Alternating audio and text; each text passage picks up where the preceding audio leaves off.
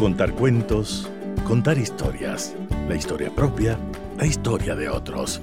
Desde este momento en Radio Sucesos, Déjame que te cuente. Déjame que te cuente. Un programa conducido por Gisela Echeverría Castro.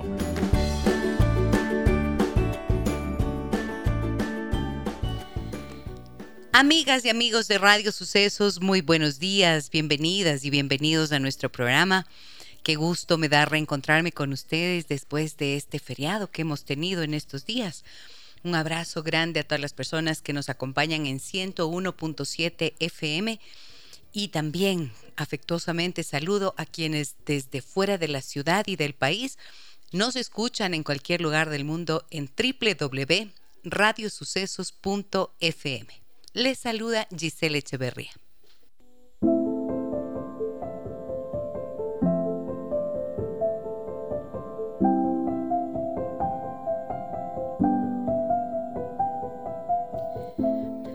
Cuando las cosas no van como uno quisiera o cuando los resultados en un proyecto personal, profesional, relacional o familiar no son los que esperábamos, se tiende de inmediato a buscar un culpable y a dar excusas. Es que él no me dijo, es que ella siempre, es que ellos nunca, es que hacía mucho calor, mucho frío, mucha lluvia, mucho sol, etc. Encontrar un culpable es también llenarse de excusas para tratar de justificar lo que uno no ha logrado hacer, pensar, concretar o realizar. Aparentemente es más fácil lavarse las manos y buscar un culpable deshaciéndose de la responsabilidad que uno mismo tiene en los resultados obtenidos y que han sido quizás muy pobres. Pero a la larga, esto trae peores consecuencias porque le impide a la persona darse cuenta de los errores que ha cometido y extraer el aprendizaje que se puede obtener de ellos. Si se quiere salir del círculo vicioso de la inculpación y de la excusa, habrá que, primero, llenarse de humildad y aceptar con valentía que uno no es perfecto y sin embargo es perfectible, por lo tanto siempre podemos mejorar. 2. Aceptar que, a pesar de los errores cometidos, se puede empezar de nuevo con el bagaje de la experiencia obtenida. 3. Comprender que al reconocer los errores, uno no se debilita, se fortalece. En cambio, al negarse a verlos y aceptarlos, lo que hará es repetir el error una y otra vez incesantemente. 4. Pensar y planificar. Fallar no equivale a morir y el pararse a pensar equivale a crecer en inteligencia y madurez, que es la capacidad de hacerse cargo de las consecuencias de las decisiones que uno ha tomado. 5.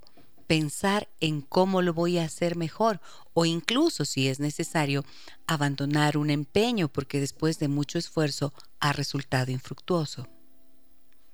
6 revisar si lo que uno se ha propuesto tiene sentido, es realizable o iluso y si ese propósito va acorde con los valores personales y si beneficiará a alguien más. 7. Fijarse una meta clara y ponerle fecha. El tiempo pasa deprisa y cae en nuestra cuenta. Es mejor intentarlo que luego mirar atrás y arrepentirse de nunca haberlo intentado. 8. Enfocarse en las fortalezas, los sueños y los anhelos personales sin compararse con los demás. Verse y descubrirse a sí mismo es un desafío maravilloso.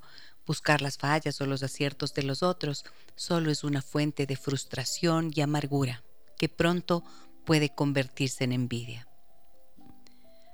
Abandonar la idea de que se puede tener éxito fácil, los grandes resultados exigen grandes esfuerzos, compromiso y muchas horas de dedicación y trabajo.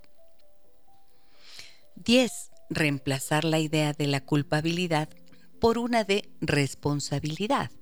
No soy culpable de mi fracaso, pero sí soy responsable de lo que no he hecho como debía, de lo que he dejado de hacer para lograr lo que quería y sobre todo soy responsable y tengo la obligación de saber cómo voy a solucionarlo. hay muchas cosas mejores que hacer cuando algo no sale como uno quiere, ¿verdad? Empezar con estos puntos que hoy les he compartido significa animarse a crecer y construir una vida y una historia digna de uno mismo. Buscar culpables y excusas es solo una pérdida de tiempo. Déjame que te cuente. Déjame que te cuente. Descubrir que la pareja nos ha sido infiel puede ser uno de los hechos más dolorosos, una de las experiencias más duras por las que hombres y mujeres podemos atravesar. En Messenger nos escribió una amiga oyente que me dijo lo siguiente y a partir de esta comunicación em, decidí plantear el tema para el día de hoy. ¿Qué pasa cuando descubres que tu pareja te ha sido infiel? Estará con nosotros la doctora Silvia Cobian, psicóloga clínica y psicoterapeuta sexual desde Ciudad de México, con nosotros y la voy a saludar de inmediato. Hola querida Silvia, buenos días, bienvenida al programa, ¿cómo estás? Bien, querida Gisela, pues aquí corre y corre con mucho gusto de estar con ustedes una vez más. Muchísimas gracias. Te escucho un poquito bajo, ¿estamos bien ahí? A ver. A ver, este. Háblame un poquito. A ver, hola, hola. Ahí, ahí, ahí, te oigo muy bien. Ahora sí, ahora sí, muchas gracias. Sí. Bueno, te cuento que tengo una historia que una amiga oyente nos escribió y entonces dije, bueno, tenemos que hablar de este tema que es tan constante, tan común. Lo, encontramos tan frecuentemente, sobre todo en terapia de parejas, ¿verdad? Y entonces te lo comparto, verás lo que me dice. Gisela, necesito que mi mensaje sea anónimo. Déjame que te cuente. Llevo una relación de 15 años con mi esposo. 10 años de casados y he descubierto que me está engañando con una compañera de trabajo. Últimamente ha estado muy distante. Lo noto nervioso cuando suena su, celular y he revisado su teléfono. Ha borrado la mayoría de los chats, pero he encontrado fotos muy comprometedoras en la nube. No sé cómo confrontar esto. Simplemente quisiera coger mis cosas y dejarle.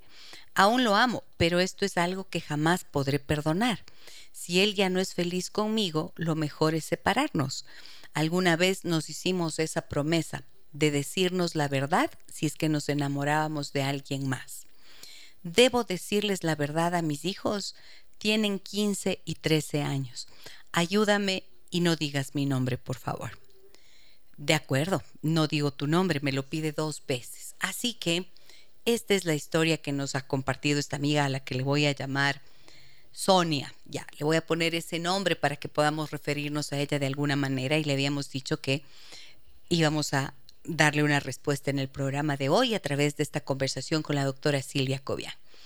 Primera impresión, doctora, cuando escuchas esta historia. No, pues es que para empezar, Gisela, es un shock, evidentemente, que parejas como esta es un buen ejemplo porque llevan 15 años, eh, supongo que no habían tenido una problemática de este tipo antes, por lo que ella dice. Entonces es una pareja estable, que tiene a sus hijos, que los ha visto crecer, eh, que después de, de X tiempo pues no se esperaría que esto sucediera. Entonces, la, pues el primer impacto, claro, desde luego que es un shock, y cómo aquí se nota que ella empezó a sentir algo y a ver cambios de actitud en él y empezó a buscar y encontró, que es también una de las cosas que, que suele suceder. Hay veces, fíjate que las parejas no se quieren dar cuenta y no buscan, y como que inconscientemente evitan darse cuenta, pero aquí ella dice cosas muy importantes. Una, que lo ama, otro que no puede perdonar y otro el manejo con los hijos. Y si lo aborda, no lo aborda, cómo lo aborda, pero esto que dice de mi primer impulso es irme. Sí. ya. Sí, sí. Y el, aquí el asunto es que hay que enfrentar la situación y de la mejor manera. Pero el momento primero de ella de shock es muy importante porque hay personas que se dejan llevar por los impulsos del momento, bajo el shock de la sorpresa, y entonces empiezan a hacer una cantidad de cosas que van a ir en contra de llevar un proceso lo mejor posible y puede generar más heridas todavía. Fíjate que eh, cuando yo leí este mensaje, yo decía, puchicas, qué duro momento para Sonia, ¿no? Qué terrible. Porque fíjate que ella dice que descubrí que me está engañando con una compañera de trabajo. Ha estado distante, muy distante y lo noto nervioso cuando suena su celular, su celular. Claro, ella dice que él ha borrado la mayoría de los chats, pero mira que ya con la duda, ya observando ese comportamiento, ya con la sospecha que se le generó, entonces se pone a buscar. Y qué cosa terrible andar de investigadora. ¿Cómo habrá llegado a, la nube para encontrar las fotos que cuenta que ha encontrado? Y mientras todo eso pasa, el estado emocional de una persona que está en esa situación, pues no es eh, nada agradable, ¿no es cierto? Esto creo que es muy importante entender en principio, ¿verdad, Silvia? El impacto, ese shock que te queda, que es, hay una ruptura y muchas personas en consulta uno les escucha decir la descripción, fue como un balde de agua fría, fue como que se me acababa el mundo, fue como que se me hundieron los pies en la tierra.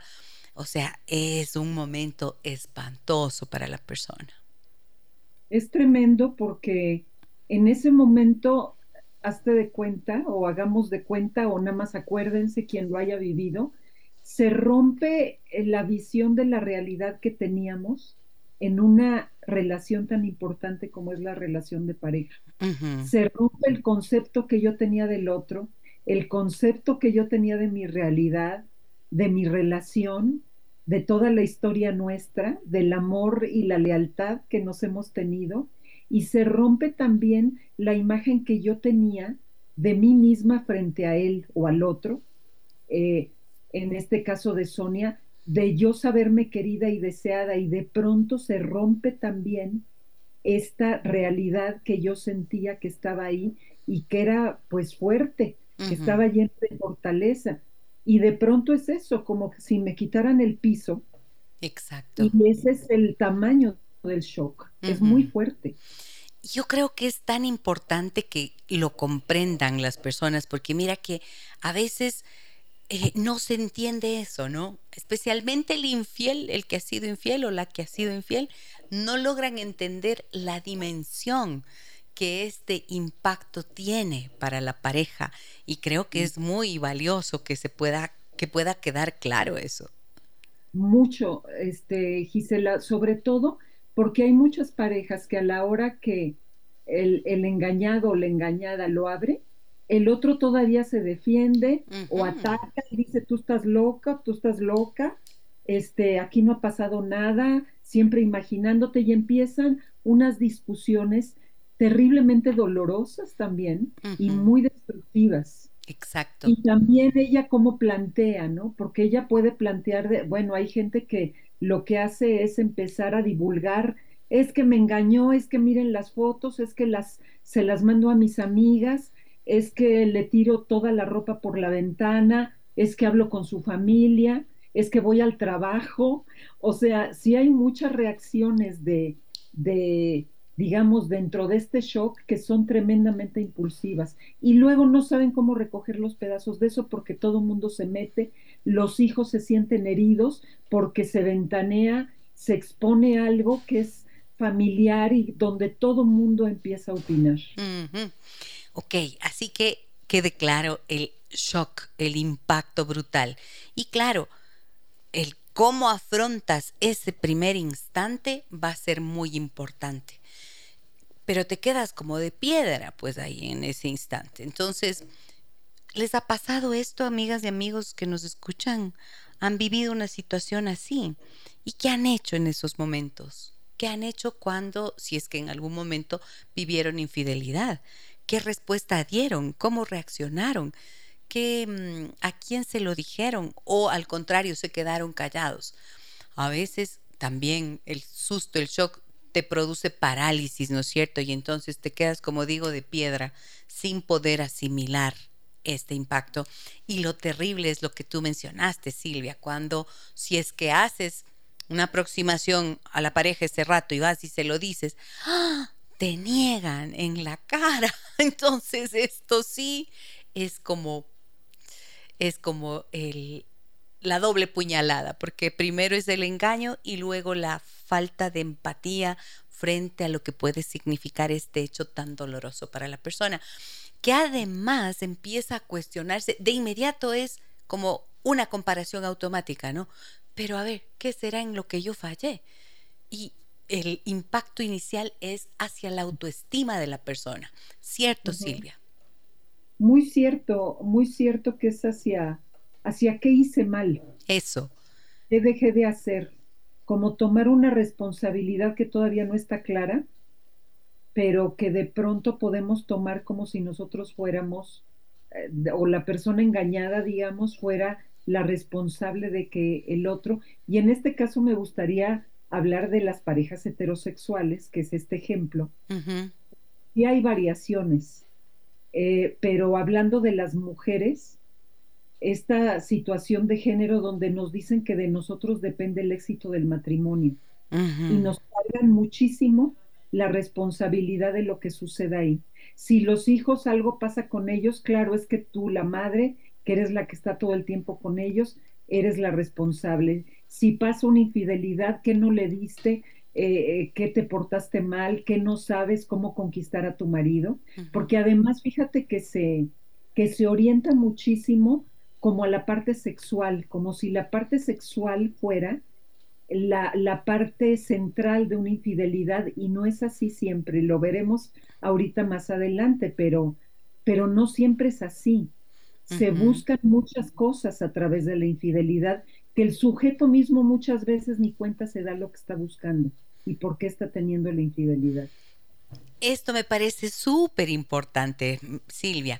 No es solo sexual, esto es clave. Y la pregunta suele ser por allí, claro, ¿qué no hice yo sexualmente como para complacerlo al hombre? Entonces ahora resulta que es infiel. Pero no, hay una serie de necesidades humanas, ¿no es cierto?, que suelen estar allí y otros factores que no son solamente necesidades. Muchas veces las parejas suelen decir, ay, pero si estábamos bien, o sea, no, no pasaba nada, yo no entiendo cómo, cómo está pasando, cómo está pasando esto si habíamos estado aparentemente bien, como tú hacías bien el comentario de esta historia que nos cuenta Sonia, ¿no? 15 años de relación, dos hijos, o sea, han estado, es una pareja estable, entonces no se entiende las razones, los por qué. Voy a ir a una pausa comercial, amigas y amigos, en este momento.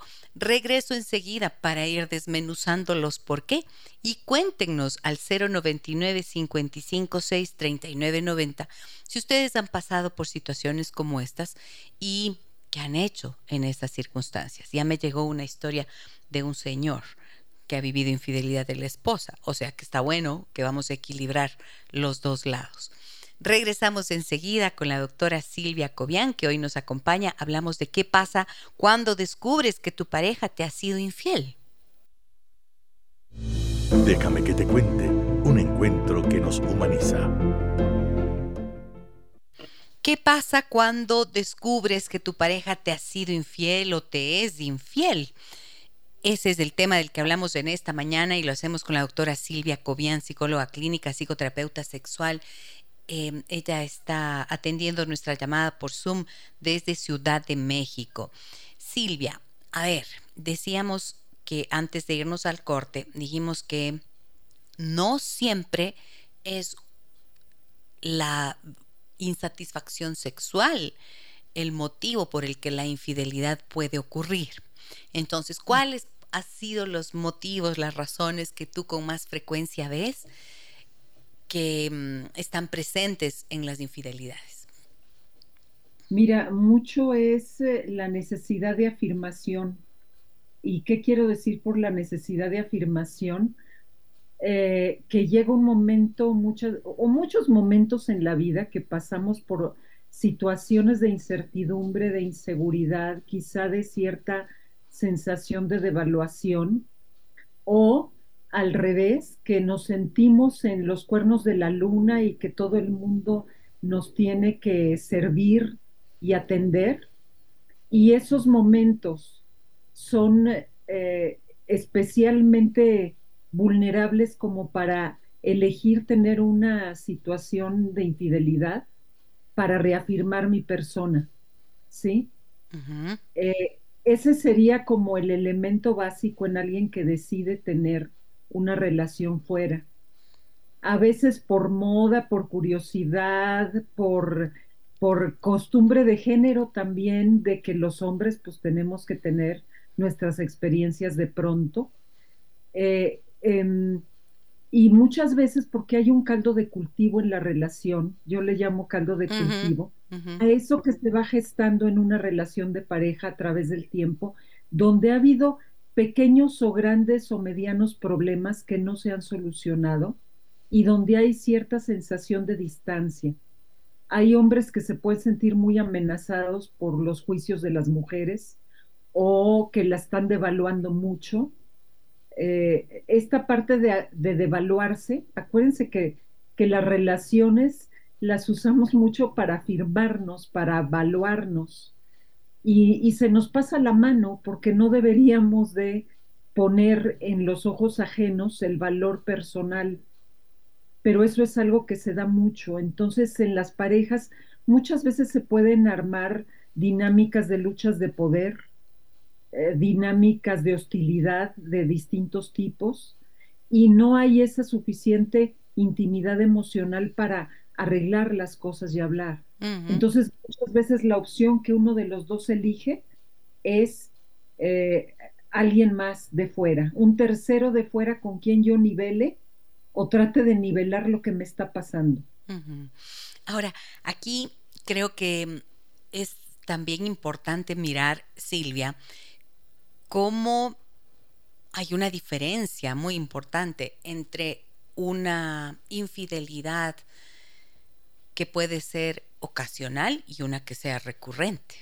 Una que ha ocurrido por primera y única vez en la relación de la pareja y otra que es constante, o sea que ya es una forma de vida, ¿no es cierto? Lo que algunos autores llaman la infidelidad estructural, que tiene que ver ya con una forma de vivir de un hombre en este caso y también de las mujeres, porque no? Existen muchos casos también. No es igual, ¿no es cierto?, que la relación haya empezado bien, hayan tenido un desarrollo, eh, han acogido a los hijos, han asumido sus responsabilidades, han tenido ellos una etapa de, de consolidación y se, se aman, están comprometidos y de repente algo ocurre, hasta que un día algo ocurre, ¿verdad? Pero es muy distinto cuando cuando la infidelidad, como digo, es estructural y entonces se convierte en una forma de violencia eh, dentro de la relación. ¿Qué me dices de esto? Uy, sí, eh, que yo, que totalmente de acuerdo y además no solo el tipo de, de relación extramarital que sea, que es muy importante, sino también cuál es la pareja en cuestión, quién lo está viviendo, es decir, este, cada uno de nosotros somos singulares y si bien hay similitudes, ¿quién es el hombre en cuestión o la mujer en cuestión que está siendo infiel? ¿Cómo ha sido su relación de pareja?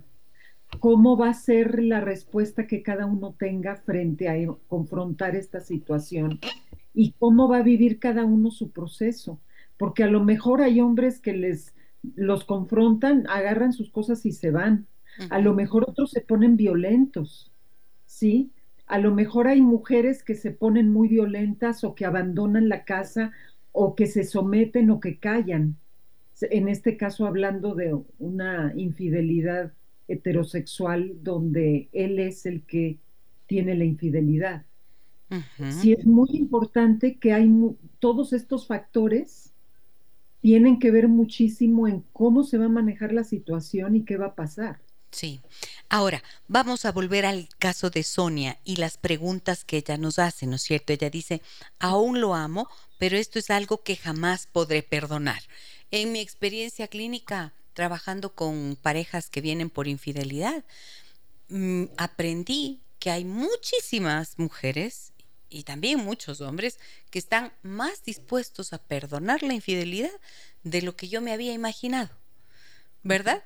Porque hay que hacer un balance importante de la relación antes de tomar la decisión. Entonces, Sonia eh, dice, nunca lo voy a perdonar, pero yo sí le diría, antes de acabar con todo, creo que pueda ser muy necesario que se detengan y que busquen ayuda profesional para poder decantar lo que es la historia de ellos dos como pareja, de lo que ha ocurrido y en dónde han quedado, han quedado esas fisuras, ¿no es cierto? Sí, yo creo que que este, eh, justamente el shock lo que hace es votar, generar muchas respuestas de momento, porque yo no quería vivir esto, entonces no lo puedo perdonar, me voy de la casa, en fin, todas esas son eh, sensaciones, decisiones de momento que no debemos de actuar porque necesitamos tiempo para pensar.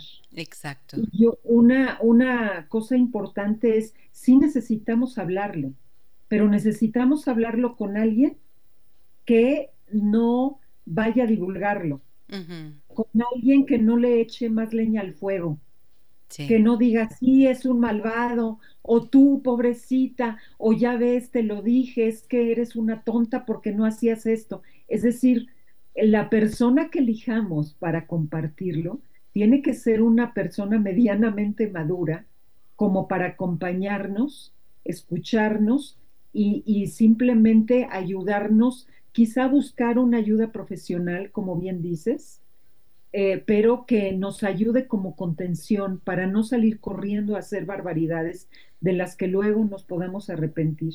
Y estoy totalmente de acuerdo contigo. De momento no sabemos si vamos a perdonar o no. Este es un proceso que si lo trabajamos juntos, la pareja, vamos a crecer muchísimo cada uno. Y si nos amamos todavía es muy probable que podamos superar esta situación y crecer a partir de ella. Em, acá me dicen en el 099 55 6 39 90. Lo que no he logrado entender hasta hoy es cómo si alguien dice que ama puede ser infiel. Yo amo y he sido fiel toda mi vida y no me quiero ni imaginar que me sea infiel mi pareja porque entonces creo que todo estaría terminado. Y bueno, creo que es perfecto el mensaje porque es precisamente por allí, ¿no es cierto?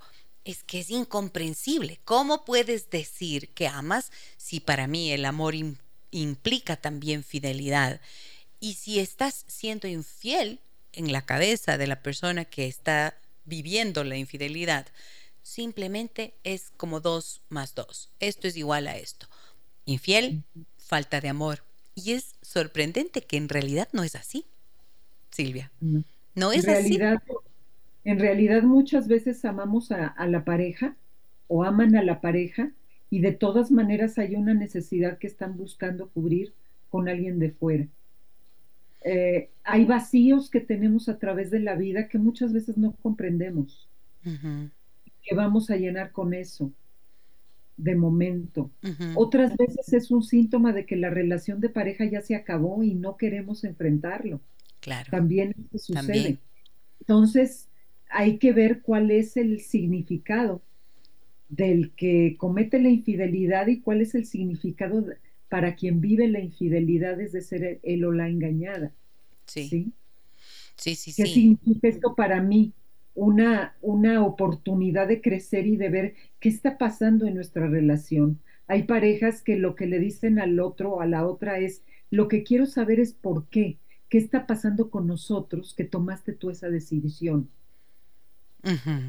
Ajá, y esto es esto es súper importante porque llegado ese momento, claro, es muy difícil decir yo haré así, yo haré asado, yo haré cocinado. Uh, una vez que estás, a mi hija respondía cuando le pregunté, ¿y qué vas a hacer? Eh, ¿Por qué no haces esto, hija? ¿Por qué no haces aquello?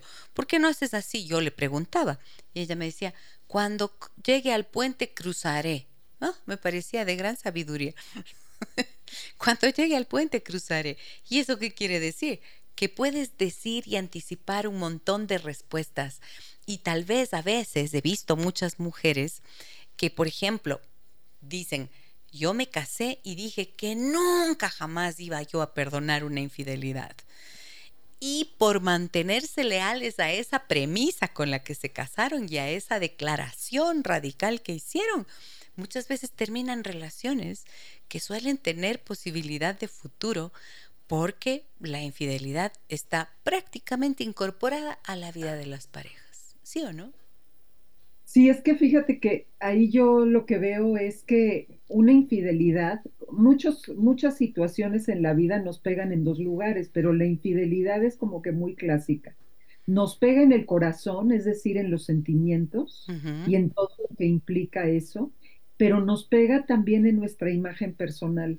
Exacto. Y si la imagen que tenemos de nosotros pesa más en nuestra vida que nuestra auténtica profundidad, nuestros auténticos sentimientos, vamos a cuidar más la imagen. Entonces, si yo dije, esto no lo perdonaré jamás y soy una persona que se mueve más por la imagen, entonces no voy a querer perdonar, aunque de corazón me gustaría intentarlo. ¿Ven? Entonces, en el momento del shock de darme cuenta, por eso lo que, lo que impacta es todo el corazón explota y la imagen se pone en entredicho. Entonces, por eso mucha gente hace cantidad de, cosas para tratar de reparar rápidamente la imagen y verse fuerte y importante. Y aquí el elemento de quién tuvo la culpa va a ser central. En vez de pensar cuál es la responsabilidad de cada quien, para la imagen lo importante es no verme culpable. Entonces tengo que para el otro y hacer una explosión de esto para yo quedar como absoluta víctima de la situación y entonces es cuando las cosas explotan de manera muy violenta. Y claro. Ya sea que la engañada explote o el que hizo la o la que hizo la infidelidad explote y se ponga violenta también. Y claro, hay que comprender que mm, hay una responsabilidad compartida en las relaciones. Y a menos que se trate de lo que habíamos dicho hace un rato, ¿no es cierto? La infidelidad estructural, en la que es, si es que es del hombre, es como que se acostumbró a darle una bofetada y otra y otra y otra a la mujer. Eh, pero cuando se trata de situaciones como la que nos planteaba Sonia, es distinto, ¿no es cierto? Y ahí hay que asumir una responsabilidad compartida. Pero en esa primera etapa del shock, eso no se ve. Y ahí lo que necesita la persona es sentir que el que le ha puesto los cuernos comprende el daño que le ha hecho. Y no puede pasar la página tan rápido porque se genera a nivel emocional una profunda herida que equivale a un trauma. Y esto creo que es necesario decirlo y entenderlo para las personas que nos escuchan, que eso quede claro. El mensaje rompe la confianza, la foto no se te borra de la mente nunca. Las palabras del tipo de respuesta que da el hombre en esa situación no se olvida jamás. Luego, en procesos de terapia, todo eso hay que trabajar para poder rehabilitar a la persona, ¿sí o no, Silvia? Absolutamente. Eh, decíamos, se rompe todo lo que pensamos que es esta realidad. Y fíjate, de pronto es súper importante el proceso de terapia porque la línea es muy delgada entre cuál es mi responsabilidad y cuál es la responsabilidad del otro. Y hay una corresponsabilidad en el caldo de cultivo de la relación, aunque la decisión de tomar por una relación extramarital es de la persona que la tomó. Sí. Entonces ahí hay que repartir muy bien las responsabilidades porque ahí está la posibilidad de superar la situación y aprender de ella muchísimo. Ahora, Sonia dice, si él ya no es feliz conmigo, lo mejor es separarnos. Claro, esa es parte de la reacción. Pero es que hay que preguntarse si es que en realidad ya no es feliz o solamente ha sido parte de una pasión que se agita con la compañera de trabajo en los lugares de trabajo las personas comparten mucha proximidad. A veces en lugar de hablar las dificultades que la pareja tiene con la pareja, se abre la puerta de esa confianza al compañero, la compañera de trabajo. Y ahí es por donde suelen explotar este tipo de, de relaciones, ¿no es cierto? Muchas veces pasa así. Entonces, no se trata de que es feliz o no es feliz, se trata de que la relación en sí misma no es tu culpa, sí tu responsabilidad será entender lo que ha ocurrido, pero la actuación de él tiene que ser asumida por él como su responsabilidad y no pensar ahí, ay, es que yo no le hago feliz o no sé qué, ¿no? No, y además me encanta este punto que tocas porque, porque, a ver, les voy a decir algo que les puede sonar horrible, pero la pareja no es para hacerme feliz a mí. es decir, la responsabilidad de ser feliz no es del otro, que el otro me haga feliz a mí. La responsabilidad de ser feliz es mía y de él es suya. Y la responsabilidad en la relación de pareja es crecer y alimentar amorosamente esa relación. Son dos cosas distintas. Es un Y ahí es donde luego, luego no lo vemos. Entonces sí, de momento esta forma de ya no es feliz conmigo, yo lo que siento en el fondo de esa, de esa declaración es, eh, eh, yo no quiero ver si tuve la culpa o no, si ya no es feliz que se vaya, ¿sí? Pero es como no querer investigar y tener esta concepción de que yo tenía la obligación de hacerlo feliz. No te cargues ese muerto. Los dos tenían la responsabilidad de hacer de su relación de pareja una relación amorosa, de crecimiento, de profundidad, donde no todos los momentos son felices. Muy bien. Y esta última parte que me parece crucial, porque miren que hemos desmenuzado la historia de, de Sonia, porque nos es útil para todas las personas que están escuchando. Y la última parte, ella de su relato dice, debo decirles la verdad a mis hijos, tienen 15 y 13 años. Y esto creo que es enorme la pregunta y te la agradezco tanto, Sonia, por haberlo planteado, porque se ve que tú estás ahí todavía enredada en esa emocionalidad tan potente y qué difícil lidiar con eso y no poder decírselo a nadie. Pero los hijos Hmm, ¿Se les dice o no se les dice? Voy a preguntarle esto a la doctora Silvia Cobian. Vamos a responder luego de la pausa comercial que viene en este momento. Tengo varios, varios mensajes. Ya voy, ya voy. Termino esta partecita del análisis del caso de Sonia y enseguida damos paso a los mensajes que nos han llegado al 099 556 3990. Déjame que te cuente un encuentro que nos humaniza. ¿Qué pasa cuando descubres que tu pareja te fue infiel? Hablamos con la doctora Silvia Cobian, eh, psicóloga clínica, psicoterapeuta sexual. Lo hacemos, eh, tenemos este contacto con ella eh, que se encuentra en la Ciudad de México y le agradezco tanto por acompañarnos. Es una colaboradora permanente de nuestro programa. Y gracias hacemos este tema gracias a Sonia, que nos escribió este mensaje, esta historia que ustedes ya han escuchado y que la hemos venido desmenuzando, como dije, a lo largo del programa. La pregunta que ella nos hace, que Sonia nos hace al final de la historia que nos cuenta, es, ¿debo decirles la verdad a mis hijos? Tienen 15 y 13 años. Y claro, cuando dice esto, a mí me, hace, me da un escalofrío porque no me imagino qué dura la situación para ella. ¿Qué dices de esto, Silvia?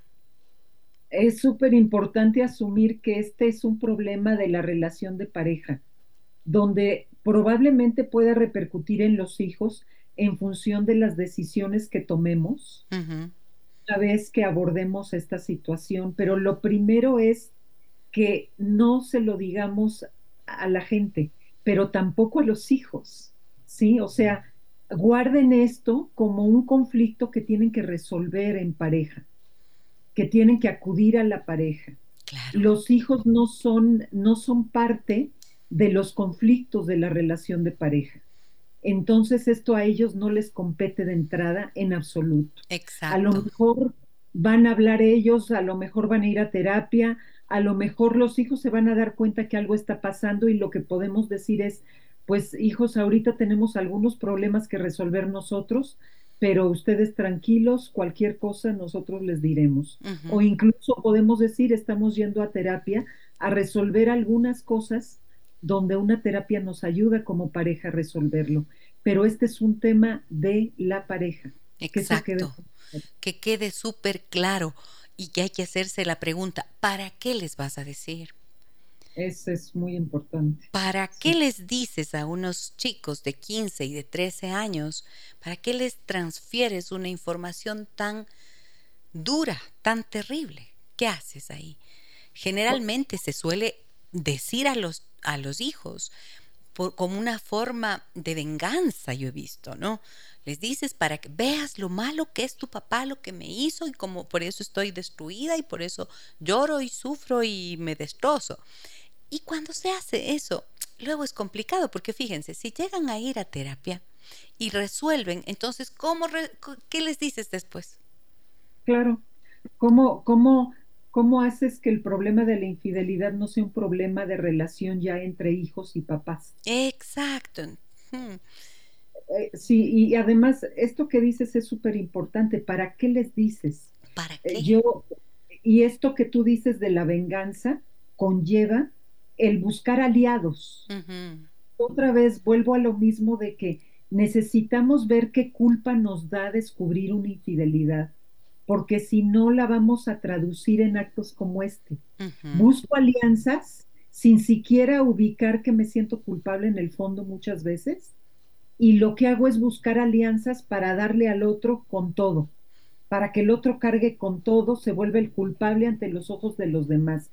Y ahí estoy dándole prioridad a mi imagen y no estoy pensando el daño que voy a hacer en la relación de los hijos con, con el papá o la mamá que fue infiel, donde esa relación se va a fracturar también. Y para los hijos va a ser difícil el manejo de cómo manejo esto de no aliarme con mamá, en este caso, contra papá. Si papá y yo pues tenemos una buena relación, aunque la tuviéramos regular, es un problema que a mí no me atañe. Sí. Sí. Sí, significa un peso demasiado grande para los hijos. Entonces, Sonia, la respuesta es no. Gestiónalo tú, busca ayuda profesional, trabaja en ti y anda terapia de pareja, lo que sea necesario, Sonia, pero manejarlo eh, de, la, de la manera más adulta y responsable posible para que no se contamine esto todavía. No andar, em, no sé, pues, no, no divulgarlo a los, a los siete, siete vientos, ¿son siete o cuatro? ¿Cuatro vientos? ¿Cuántos? Cuatro. Cuatro vientos. Los vientos del norte, del sur, del este y el oeste. Pero ahí parecen como siete vientos. ahí parecen cuatrocientos vientos. ahí se forma una tempestad, sí. Entonces, bueno, Sani, Sonia, gracias por tu confianza en el programa. Hasta aquí la respuesta que le hemos dado y miren el análisis que logramos hacer sobre la infidelidad a partir de esta historia que nos contó Sonia. Ahora voy con un montón de mensajes que tengo. A ver, este que me había llegado de este señor, pues que no quería, no quería dispersarme hasta poder abarcar toda la historia de Sonia. Y mira lo que nos dice. Felicidades por el tema de hoy, Gisela, muy oportuno. Llámenme Santiago. Descubrí que mi esposa me es infiel. En la pandemia leí unos correos comprometedores y tratamos de solucionarlo. Me dijo que no había pasado nada y que me amaba pero hace ocho meses la fui a recoger del trabajo de sorpresa y la encontré con su jefe saliendo juntos en el carro. Los seguí y vi que se dirigían a un hotel. Desde ese día no dejamos de pelear. Estamos en trámites de divorcio. Mis hijos sufren mucho, 11 y 8 años. Vivimos en la misma casa y ella se niega a salir. Quiere que yo le vaya quiere que yo me vaya, pero no le voy a dejar las cosas tan fáciles hasta que llegue el juicio. Yo jamás he faltado a nuestro matrimonio y aún siento algo por ella. ¿Cómo puede ser esto posible? Recién se fue de viaje 15 días, supongo que con él, pero a mis hijos les dijo que era un viaje de trabajo. Ay, Dios santo. Santiago, de verdad, lamento lo que estás viviendo. Sonia, lamento lo que estás viviendo. A quien le han clavado un puñal en el corazón de esta forma, de verdad, lamento lo que estás viviendo porque es demasiado doloroso. Demasiado doloroso. Y sí puedo entenderlo porque sí lo he vivido. O sea que es mucho. O sea, se le rompe a uno el alma. Siente que se le acaba todo, ¿no? Y mira lo que nos dice Santiago. Aquí mm, tratamos de arreglarlo. Yo nunca he visto que esos tratamos de arreglarlo funcionen. Nunca funcionan, ¿cierto, Sonia? Perdón, Silvia nunca funcionan. Tratemos de arreglarlo, nos ponemos de acuerdo. No, pues si él le cae de sorpresa al trabajo es porque la confianza ya se le rompió y está pendiente y está, y está viviendo con la desconfianza. Pueden decir, ya, ya, dejo a un lado. Nunca se acaba. Fu, si es que no pasan por procesos de terapia, nunca he visto que eso se resuelva. ¿Qué piensas de esto que te digo, Sonia? Sonia, y ah, sigo con Sonia, me quedé con Sonia, perdóname, Silvia. Sonia, no te preocupes. Este, sí, yo estoy de acuerdo contigo. Estas, eh, eh, em, no siempre esto de tratamos de arreglarlo, si no es una sacudida fuerte para los dos. Y ahí más bien me da la impresión, por lo que dice Santiago, como una especie de simulación de, mira, pero no pasó nada, este es un recadito o lo que sea, y se minimiza. Entonces ahí se está evadiendo el fondo del asunto importante, porque si ya había recados, obviamente había algo más profundo, y esta situación de tratamos de arreglarlo es una barnizada para no afrontar el problema que está ahí de fondo. Creo que además, si ella ya mintió tanto, esto no tiene eh, para dónde. Y si todavía ella se está yendo con la persona de viaje, eh, o sea, ya son demasiadas mentiras y demasiadas cosas. Lo siento mucho por los niños y los pleitos. son pequeños. están llevando a cabo, por lo que se entiende, este, ya están en juicio de divorcio. Sí. Donde no sabemos si él denunció eh, la razón no sabemos qué está pasando ahí. No, no se sabe esa y ahí lo que temo es, es, que no haya la suficiente madurez eh, del lado de, ella para empezar, precisamente por los niños, ¿sabes? Como para tener un manejo diferente. Si ella se quería ir de la relación, porque no es posible pedir que él siga, su esposo siga, mientras ella sigue con un amante, o sea, es absurdo. Claro, no. Pero, pero se ve que ella no está afrontando su decisión de tener una relación extrapareja y no está pensando en los niños y entonces, y él desde luego está en toda esta situación tan difícil de cómo seguir viviendo con una mujer que me ha engañado, cómo yo dejar a mis hijos. Sí, fíjate que... Mi casa, cómo dejar mi hogar si yo estoy aquí comprometido y veo que ella anda de un lado para el otro y no le veo el aplomo de afrontar esta situación con madurez? Esa parte he visto con mucha frecuencia, ¿no? Cuando se trata de la infidelidad femenina. Y aquí no es porque somos machistas que vamos a decir esto, ni mucho menos, sino porque suele ser común que una vez que la pareja decide ir, eh, separarse, sea el hombre el que se va de casa. Y cuando el hombre ha sido infiel y se va de casa, pues bien mandado, se dice, ¿no es cierto? Bien que se vaya, qué bueno. Lo mínimo era que se vaya dejando la casa con los niños. Pero ¿y cuando es él el engañado? Y le toca salir a él. Como en el caso que nos cuenta Santiago. Qué dolor y qué injusto. Y ellos suelen decir, yo les he escuchado muchas veces en consulta decirme eso. ¿Cómo es posible que yo sea el que tiene que irse cuando yo soy el traicionado y además yo estoy con mis hijos y ella ni siquiera se ocupa de ellos? Entonces, ¿qué hago? Pues eh, justamente, eh, una, acordémonos que, que el bien de los hijos es muy importante aquí, en la medida de lo posible, mantenerlos al margen de esta situación de pareja que sucede pero sí están involucrados en el sentido de que van a tener que tomar algún tipo de decisión. Y aquí lo importante es los hijos, lo deseable es que los hijos queden con aquel papá, aquella mamá que tiene la madurez para darles esa contención, esa, esa, ese ámbito, ese ámbito firme de hogar que se requiere.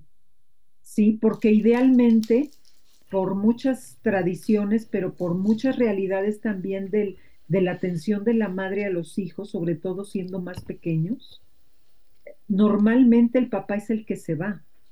Pero aquí es otra vez, regresemos a la relación de pareja y veamos, creo que esto se riñe muchísimo si ya están en juicio con la posibilidad de una terapia, aunque hay terapias para separarse. Separación. Claro, yo hago terapia de separación sana, de divorcio sano. Exactamente, donde sí podría haber, si hay esa posibilidad de propuesta, Santiago, porque en esto que dices que pelean continuamente, me da la impresión de que tú también necesitas un espacio donde serenarte en la medida de lo posible para no estarte enganchando con las discusiones que no tienen sentido, por las emociones que no has puesto más en orden y por la desesperación que se oyen en tus palabras de estar viviendo esta situación. Entonces también creo que, que si tú eres el que habla en esta ocasión a este programa, es porque tú sí estás buscando un apoyo emocional que creo que vendría muy bien para que vayas tomando decisiones adecuadas y elabores esta pérdida, porque sí es muy duro para el hombre, haya sido el infiel o no, salirse del hogar. Sí. Pero cuando él no fue el infiel es todavía más duro, porque las mujeres nos quedamos en el hogar comúnmente. Claro, a veces nos quedamos siendo la jefa de familia de todo a todo. O sea, no hay situación fácil. Y, y, ahí también muchas veces hay que decidir quién es el papá más apto, o la mamá o el papá para hacerse cargo de los hijos. Súper importante. No sea una decisión en venganza por la infidelidad vivida, sino que sea una decisión tomada con toda la, la, la cordura posible. Eso, y ahí es en donde de verdad los procesos psicoterapéuticos pueden ser, son necesarios, deberían ser indispensables en realidad, porque, pero claro, también depende mucho del terapeuta con el que te encuentras, ¿sabes? Porque también he visto varios errores ahí, muchas fallas de esto que eh, los terapeutas inmediatamente le dicen, ya, ya, tienen que olvidar, le, le, dicen lo mismo que quien fue infiel. Y entonces eso no ayuda para nada, pero sí es importante dejarse acompañar por un buen profesional que les ayude a caminar en medio de semejante tormenta. No se puede salir solos de allí. Pensemos que es una tormenta tan grande, ¿no es cierto? Muy bien, me dicen por aquí. Gracias, dice, por el tema de hoy. Llámame Esther. Desde hace dos años descubrí que mi esposo me engañaba. Ahora tengo una relación de seis meses con un compañero de trabajo. Él no sabe que yo tengo otra pareja. Tal vez debería hablar con él. No quiero separarme porque sería dejarle la situación muy fácil tenemos hijos adultos de 25 y 21 años. A ver, Esther. O sea, Esther descubrió la infidelidad hace dos años y ahora ella también está siendo infiel, o sea, está ajustando las cuentas, pero en silencio. y está y ella y la pregunta es, ¿debería decirle a mi esposo? Creo que lo que, que, que aquí Esther tendría que decidir es, bueno, yo le preguntaría por qué no lo abrió en su momento con su esposo cuando lo descubrió y por qué tomó la opción de tener también ella una relación extramarital. ¿Qué quiere ella de su vida? Pero obviamente los dos están viviendo una mentira. Claro. Eh, ¿No? Eh, entonces ahí yo pondría el acento en, ¿quiere seguir viviendo una mentira? Sí quieres hablar con y con hijos. Con hijos ya adultos de 25 y 21 años. ¿Para qué continuar con la farsa? Claro. Creo que eso. Seguramente hay cosas que les conviene a ambos de no abrirlo, porque falta que él se haya dado cuenta o no de que ella ya se dio cuenta, o incluso de que ella tiene otra relación. Y los dos están haciéndose tontos, ¿no? Mira lo que dice, no quiero separarme porque sería dejarle la situación muy fácil puchicas, pero es que verás, cuando tú no quieres dejarle la situación muy fácil, no quiere decir que no le vas a hacer fácil a él las cosas, es que también te vas a hacer difícil la vida a ti misma. Porque cuando uno decide entrar en guerra, la guerra no es solo para un lado. En la guerra no solamente vas a matar, en la guerra también te van a disparar. Entonces, es ¿para qué elegir el camino del conflicto y del desasosiego, ¿no es cierto? Y de la, de la, mm, del maltrato, de la violencia que se puede generar además en una situación así. Y fíjate que hay parejas que, que tienen familia, que, que han dado una imagen hacia afuera, familiarmente hablando, que quizá no aceptan una separación como opción en esta etapa de su vida, porque ya tienen mucho construido y no les conviene incluso económicamente y están en una situación entre comillas cómoda. entonces se vuelve una decisión difícil, pero donde yo lo que puedo inferir es que hay resentimiento, mucho resentimiento en la relación de pareja. Y vivir así va en detrimento de nosotros mismos. Vivir como con esa doble vida y con tantos sentimientos quizá de odio, de dolor, eh, de venganza. No es para nada sano. Eh, saludo a todas las personas que nos están acompañando en esta mañana en Facebook, donde como siempre hacemos nuestra transmisión en vivo. Allí ustedes saben que pueden seguirme como Gisela Echeverría Castro. Un saludo y un abrazo grande a quienes están por aquí, Consuelo, Verónica, Piedad, que nos dice muy buen tema, bendiciones Gise, saludos y un fuerte abrazo, muchísimas gracias. Minerva nos dice, buen día doctoras, y si los hijos son mayores de edad, ¿se debería confesarles la infidelidad, ya sea del padre o la madre? Es que esto de la confesión, para empezar, uno se confiesa en la iglesia. si es que eres pues, católico, te confiesas con el sacrosanto señor cura. Es que fíjense la carga que tiene esta palabra de la confesión. Hay, otra vez vuelvo a la culpa como el centro de, la emoción que hace que de pronto las personas no quieran llegar a, a, plantearse cuál es mi responsabilidad y le huyen este sentimiento de culpa. Entonces, e, esto no se trata de compartir algo gracioso de la relación de pareja. No. Se trataría de compartir una intimidad que vuelvo a lo mismo, no le compete a los hijos. Sin embargo, yo pienso, no sé Silvia, qué piensas tú, pero yo sí pienso que tiene que llegar un momento cuando los hijos son adultos en el que uno sí transparente, ¿no? Sí, porque pero se te queda ahí como el signo de interrogación siempre, no sabemos qué les pasó y también también es bueno que ya como adultos comprendan la vida que, que los padres han vivido. Puede ser, pero estoy de acuerdo contigo, solo que en el momento de la ruptura y de que todo está pasando, abrirlo con los hijos en ese momento, cuando yo no lo tengo madurado como papá y mamá, es otra vez meterlos en el proceso donde las bombas están tronando y todavía no acomodamos todo el asunto pasando el tiempo. Muy buen punto. Sí, muy buena esa precisión, efectivamente. Estaba yo pensando que, por ejemplo, los hijos de Sonia, los hijos de Santiago, cuando sean adultos, tienen derecho a conocer esa realidad. Hoy tienen 11, 15, 13, 8 años, cuando sean adultos. Pero si es que eh, son adultos los hijos y ahorita te está pasando esta estás viviendo esta situación, pues ahí no, porque entonces tiene el mismo efecto, estás involucrando a quienes no tienen que ver. Muy buena la precisión, gracias Silvia. Me dicen, estimada Gise, un abrazo grande, te felicito por tu lindo programa. Jacqueline Quesada te saluda. Gracias, Jacqueline, un abrazo grande. Déjame que te cuente, me casé en el 2001 y vaya que desde que me casé a mi ex le tocó trabajar lejos de casa.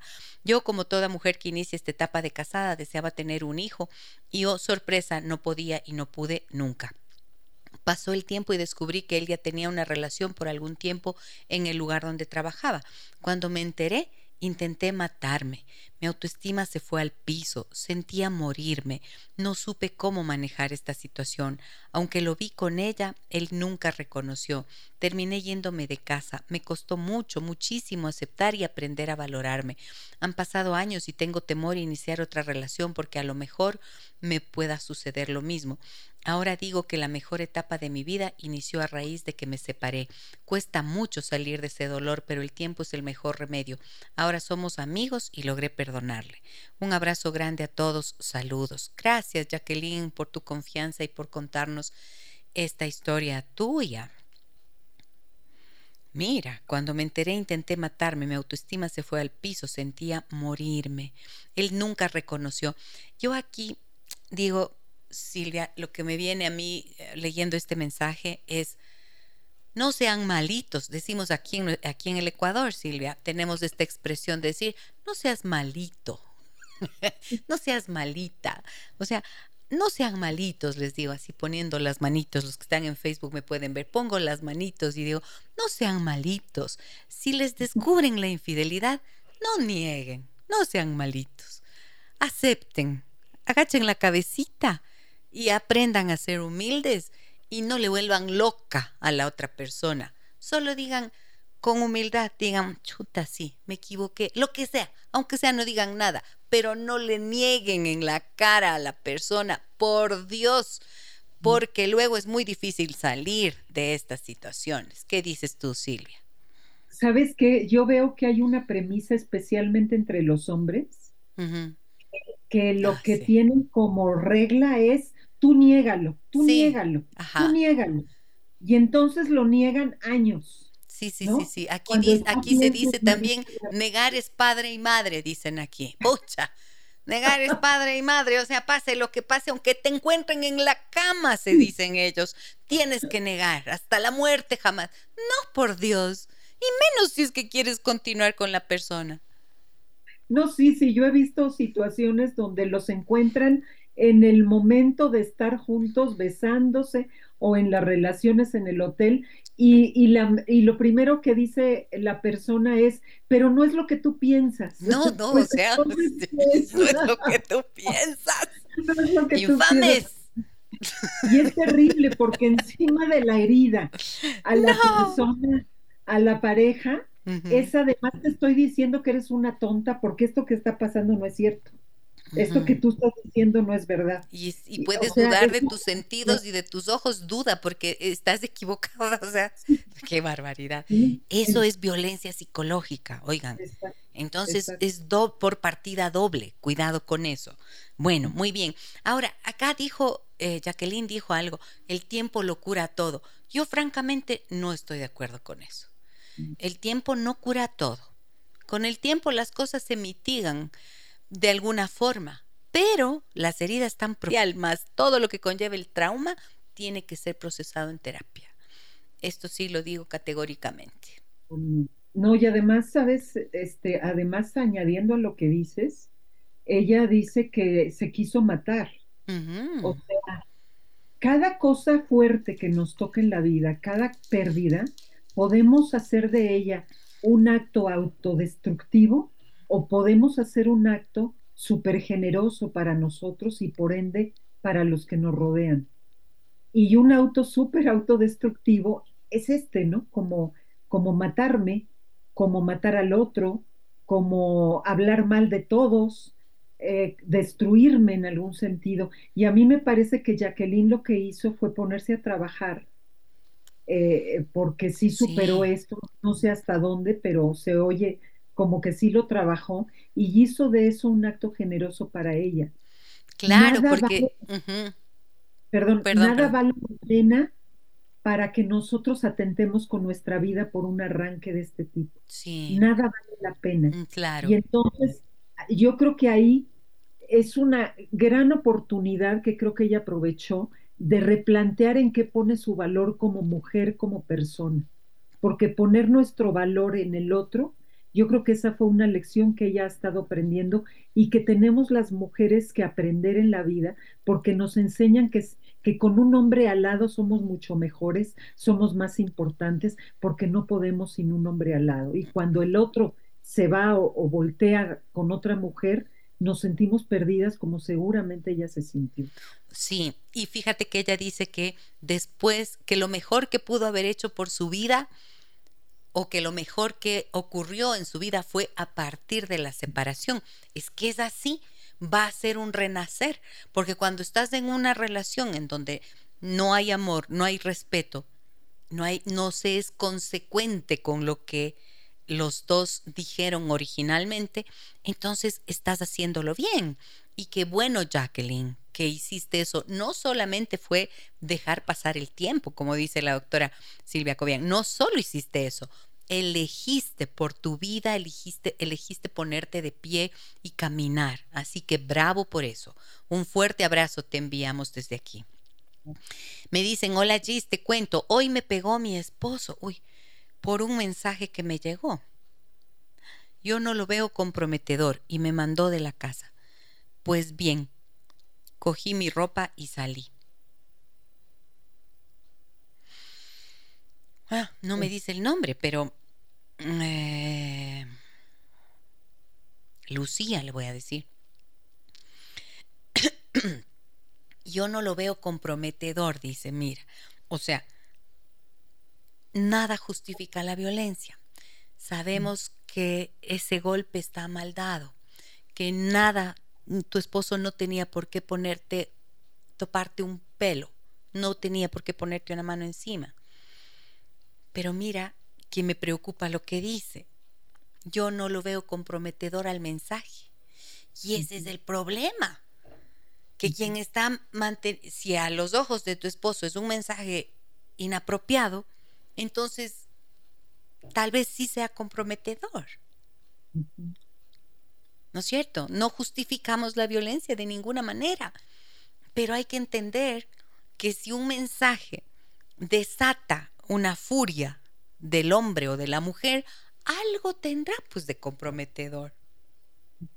¿Qué piensas de esto que digo? Puede ser, pero nos falta mucho contexto, porque yo no sé si, si su esposo sea una persona terriblemente celosa que cualquier cosa le molesta y que no es la primera vez que la golpea, no sabemos. Sí, no dice. o sea, no sabemos el contexto de la relación. Entonces, eh, valdría la pena, desde luego, es importante que busque ayuda, porque además la sacó de la casa, por lo que entiendo. Sí, pues cogí mi ropa y salí, me, y dice ella, ¿no? Ahora, ahí, urgente ayuda profesional, urgente ayuda profesional, por favor.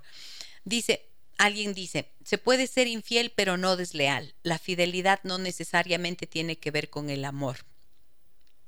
Eso es cierto. Se puede ser fiel, se puede ser infiel, pero no desleal. Es verdad. Pero si vives diciendo soy leal y sigo siendo infiel por repetidas ocasiones, vas a tener que revisarte un poquito por dentro. No es cierto, porque si no, la lealtad, puedes decir, bueno, creo que está bueno eso como para poder hablarlo en otro momento, Silvia, porque ahí tenemos mucho que decir. Fidelidad versus lealtad.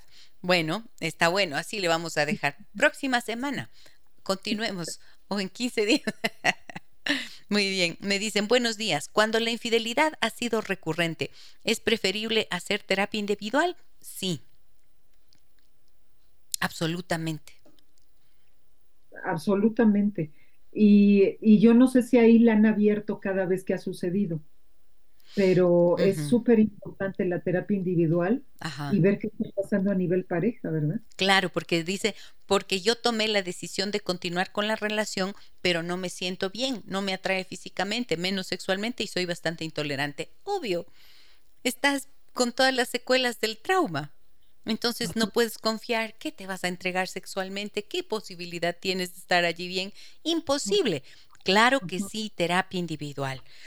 Em, gracias a todas las personas que nos escriben por la confianza. ¿Qué más me dicen acá? Déjame que te cuente que viví eso. Pienso que el amor puede acabarse por el aporte de los dos. Sin embargo, la lealtad y el respeto deben primar. Es necesario mirarse a los ojos, decirse ya no te amo y tengo otra persona. Si tienes valor para traicionar, debes tener para decirlo. O sea, maravillosa manera de ir cerrando, ¿no? Como el tema. Sí, sí, sí. Eh, ¿Por qué no podemos ser sinceros? Sí. ¿Por qué entrar en un océano de mentiras, de disimulos, de venganzas?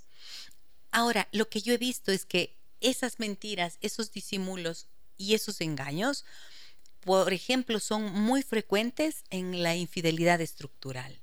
El que ya hizo de la infidelidad una forma de vida y la mujer lo tolera y, vive pidiéndole perdón y ella sigue cediendo y tal, eso no va a cambiar.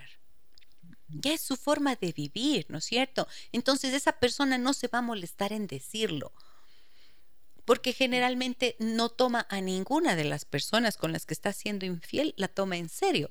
Yo he visto que cuando alguien tiene el valor de hacerlo, es porque se enamoró de verdad. Y entonces ahí toma el valor y dice, pero cuando las ven como aventuras y parte de su, de su, de su qué, de su modus vivendi, como se dice. ¿para qué lo va a decir? ¿Para qué lo va a comunicar? Sí, muchas veces esas relaciones también se toleran por la parte engañada, como esta, como bien dices, como una forma de vivir. Y mientras yo tenga la seguridad de ser la catedral, pues que tenga sus capillitas. Sí. A ver, repite por favor la expresión. Mientras yo sea la catedral, que él tenga sus capillitas. A ver. Está bueno eso. Ah, mira esa expresión. Es mexicana, ¿no? Esa expresión es propia de México. Sí. sí. por acá en México este, se oye mucho esa, tú no te preocupes, hijita, mientras tú seas la catedral, que él tenga sus capillitas. Son capillitas nada más, mira tú, wow. Claro. Entonces, entonces se vuelve algo, una, como un acuerdo implícito, donde ambos tienen ganancias que no quieren perder y lo vuelven una forma de vida. Dios mío, se me acabó el tiempo y me quedan aquí un montón de mensajes, lo siento, pero no alcanzo. Un hito. A ver, dicen por aquí. Eh, el tema es interesante, pero está siendo llevado muy románticamente. No hay que engañar a los hijos, tampoco ser explícitos, pero deben saber lo que pasa. Esto no es romanticismo, ojo. No, no, somos profesionales que trabajamos con familias, con parejas y acompañamos estos procesos. Entonces, acá no hay una visión romántica. Cuando decimos que no hay que involucrar a los hijos, es porque estamos tratando de enviar un mensaje de precautelar la salud mental de los niños, la salud emocional de los niños. Silvia. Sí, por favor. Eh, que no se entienda mal. No, que no se entienda mal porque miren, cuando hay una infidelidad y lo abrimos a los hijos en medio de toda esta explosión emocional, lo que hacemos es fracturar la relación de los hijos con el padre o la madre infiel. Y eso a los niños les hace muchísimo daño, porque un padre o una madre puede ser infiel, pero puede ser un muy buen padre. Y esa relación, al fracturarla, estamos dañando a los niños y hay que saber el tiempo adecuado en lo cual poder abrir esto sin dañarlos a ellos, que ya tengan la madurez para poder manejar un tema como este. Y hay muchas familias que quieren abrirlo por hacer alianzas y porque todo mundo está en contra de quien cometió la infidelidad. Y este, lo repetimos, es un asunto de pareja que la pareja tiene que resolver porque es la manera más saludable de prevenir daños que pueden generar traumas o situaciones conflictivas a los hijos que no necesitan en ese momento. Los niños no necesitan perder a papá y a mamá. Quienes perdemos la relación de pareja somos los adultos y hay que afrontar eso. Entonces, el adulto es el responsable de cuidar de los hijos. Y tal vez, si es que la persona que nos escribe lo ve como algo romántico, estoy pensando, tal vez tú ya hiciste eso, tal vez tú ya hablaste con los hijos, tal vez ya les dijiste y ahora mismo te sientes muy culpable al darte cuenta que tal vez fue una metedura de pata. Bueno, hay que procesarlo, hay que trabajarlo y hay que decirlos, hijos, hijos, eh, yo les he contado esto, pero ¿saben qué? Es un tema del que yo tengo que que resolver con su padre. Y esto no tiene nada que ver con ustedes. Lamento haberles transferido esta información que era mía. Creo que es necesario repararlo, ¿no? Y que además ustedes, es, si es su padre, es su madre, ustedes sigan guiando por la relación que han tenido con su padre y su madre, no por los problemas que tenemos nosotros.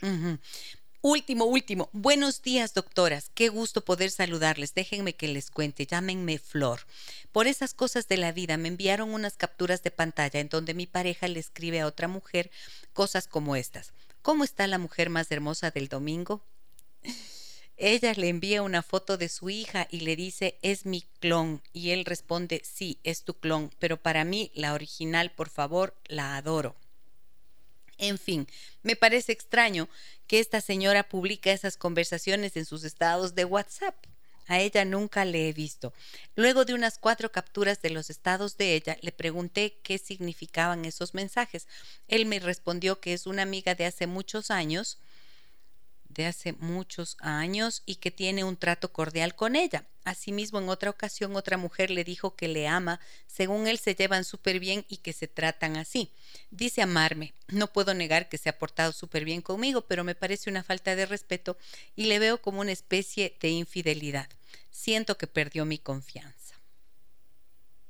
Wow. Pues mira, ahí Yo también me quedé en el wow. Sí. wow. Wow Wow, porque, hijo, es que esto de los mensajes, hay de pronto una especie de seducción amistosa que puede ser muy peligrosa y que se puede dar a, a malas interpretaciones o que puede estar denunciando que sí hay algo más que se está buscando ahí. Yo creo que podemos tener grandes y queridas y queridos amigos, pero tenemos que tener mucho cuidado con el mensaje que mandamos cuando mandamos mensajes de estos en las redes. Claro. Y de qué tan creíble es que yo te adoro, a la mujer que adoro, la más no sé qué, cuando tienes una pareja. La mujer más hermosa del domingo, o sea. sí, sí, sí. Y, yo te amo. ¿De qué día serás tú? Pues sí. O sea, no, pues. Eso hay, hay, que pedir, hay que pedir esas consideraciones en la relación de pareja. Claro, pues claro. Y por eso, Flor, cuando dices que te, que te parece una falta de respeto y lo ves como una especie de infidelidad, sí tienes razón. Es que sí es una falta de respeto. Es una falta de respeto, es una falta de límites, claramente y como se ve que es reiterativo y es en una y en otra y en otra con otra persona, entonces obvio que hayas perdido la confianza. ¿Qué más vamos a decir sobre eso? Me dicen por aquí, bien dicho, doctor, es la pareja la que debe cuidar la salud mental de los hijos. Gracias, gracias, gracias por las respuestas tan efectivas. Muchísimas gracias a ustedes. Se me quedan varios mensajes y un audio por allí, pero en serio que ya estoy requete pasada y trato de responder en orden de llegada a los mensajes. Un abrazo muy grande para todos ustedes. Doctora Silvia Cobian, me encanta hablar contigo. Te agradezco tanto que haces tu tiempo en tu agenda para poder eh, participar de nuestro programa. Mil gracias. No, yo feliz. A mí también me encanta hacer este programa contigo y cuando me solicites, yo aquí estoy muy contenta de participar. Muchísimas gracias por tu generosidad. Un fuerte abrazo para ti, que tengas un muy buen día y una buena semana. Y para todos ustedes, amigos y amigas, también buen día, una buena semana, cosas para reflexionar. Si quieren volver a oír este programa, pueden visitarnos en la página de Facebook Giselle Echeverría Castro, allí queda colgado. Miren que hay tantas cosas, compártanlo por favor en sus muros, envíenles a las personas que pueden, ustedes crean que les puede ser útil los criterios que hemos compartido hoy con la doctora Silvia Cobian. Son temas delicados, son temas difíciles, pero siempre hay caminos para transitar por una vía que no sea destructiva, que no sea ni autodestructiva ni generadora de sufrimiento para los otros. Mañana los espero a las 9 horas con 30. Estará conmigo el doctor David Monard y tendremos un tema muy interesante. Em, el drama del niño superdotado. No se lo pierdan. Soy Giselle Echeverría. Hasta mañana.